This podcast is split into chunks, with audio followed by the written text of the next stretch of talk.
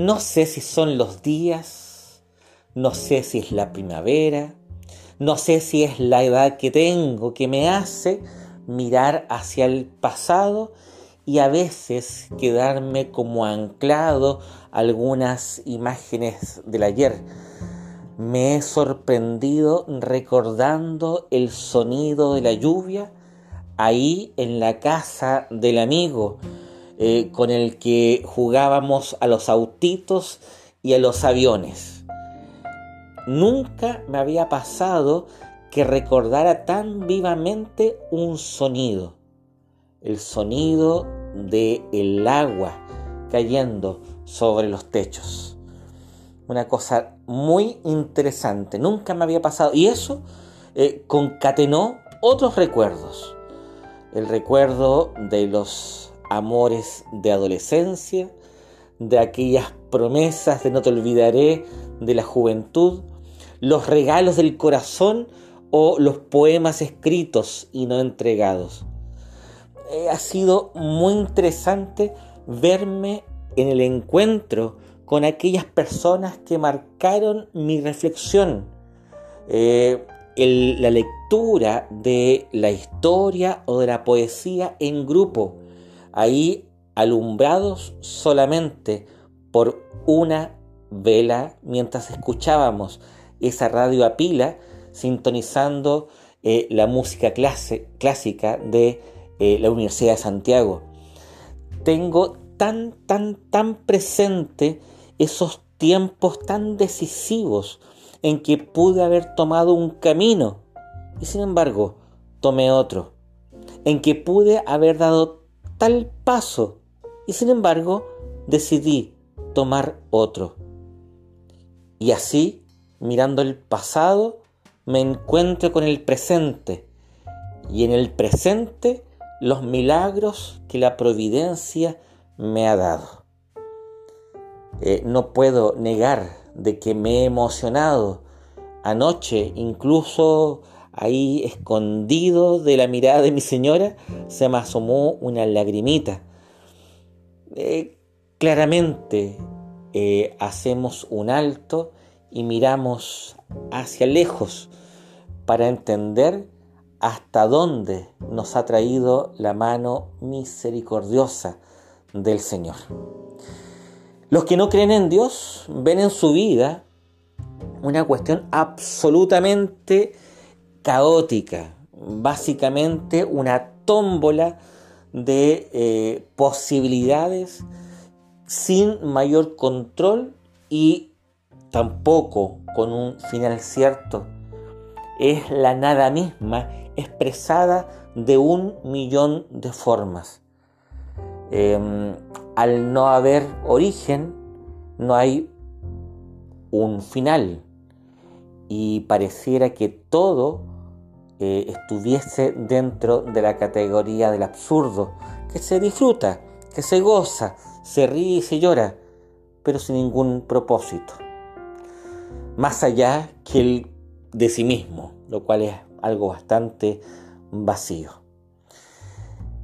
Cuando trataba de entender lo que me estaba pasando, que yo insisto, yo creo que tiene que, ver mucho la edad, eh, me acordé de un pasaje de el profeta Jeremías.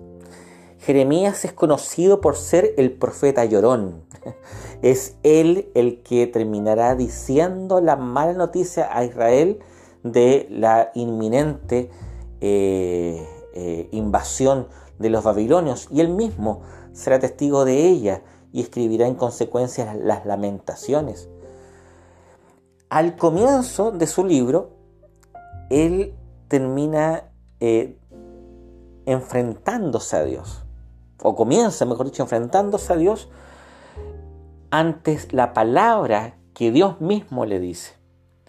Fíjate, antes que te formara en el seno materno te conocí y antes que nacieras te consagré, te puse por profeta a las naciones.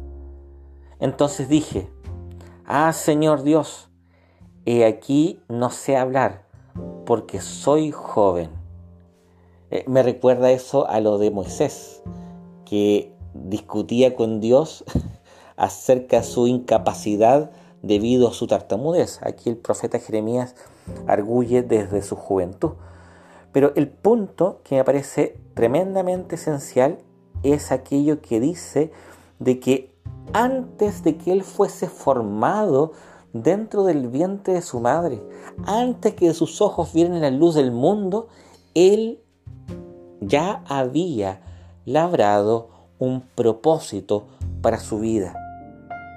Dios lo había consagrado como profeta para las naciones. Dios ha hecho eso no solo con el profeta Jeremías, también lo ha hecho contigo y lo ha hecho conmigo. De tal manera de que no hay nada, absolutamente nada en nuestra vida que esté al azar. Todo está bajo la mirada cuidadosa, providente de Dios. De tal manera que cuando hacemos el ejercicio de mirar hacia el pasado, terminamos encontrándonos en el presente con la mirada tierna de Dios que nos cuida, nos alienta y nos bendice. Nunca ha habido nada malo en nuestra vida todo lo que ha pasado ha sido fruto de su misericordia. Incluso nuestro pecado, que es responsabilidad nuestra, ha sido usado por Dios para mostrar su bondad.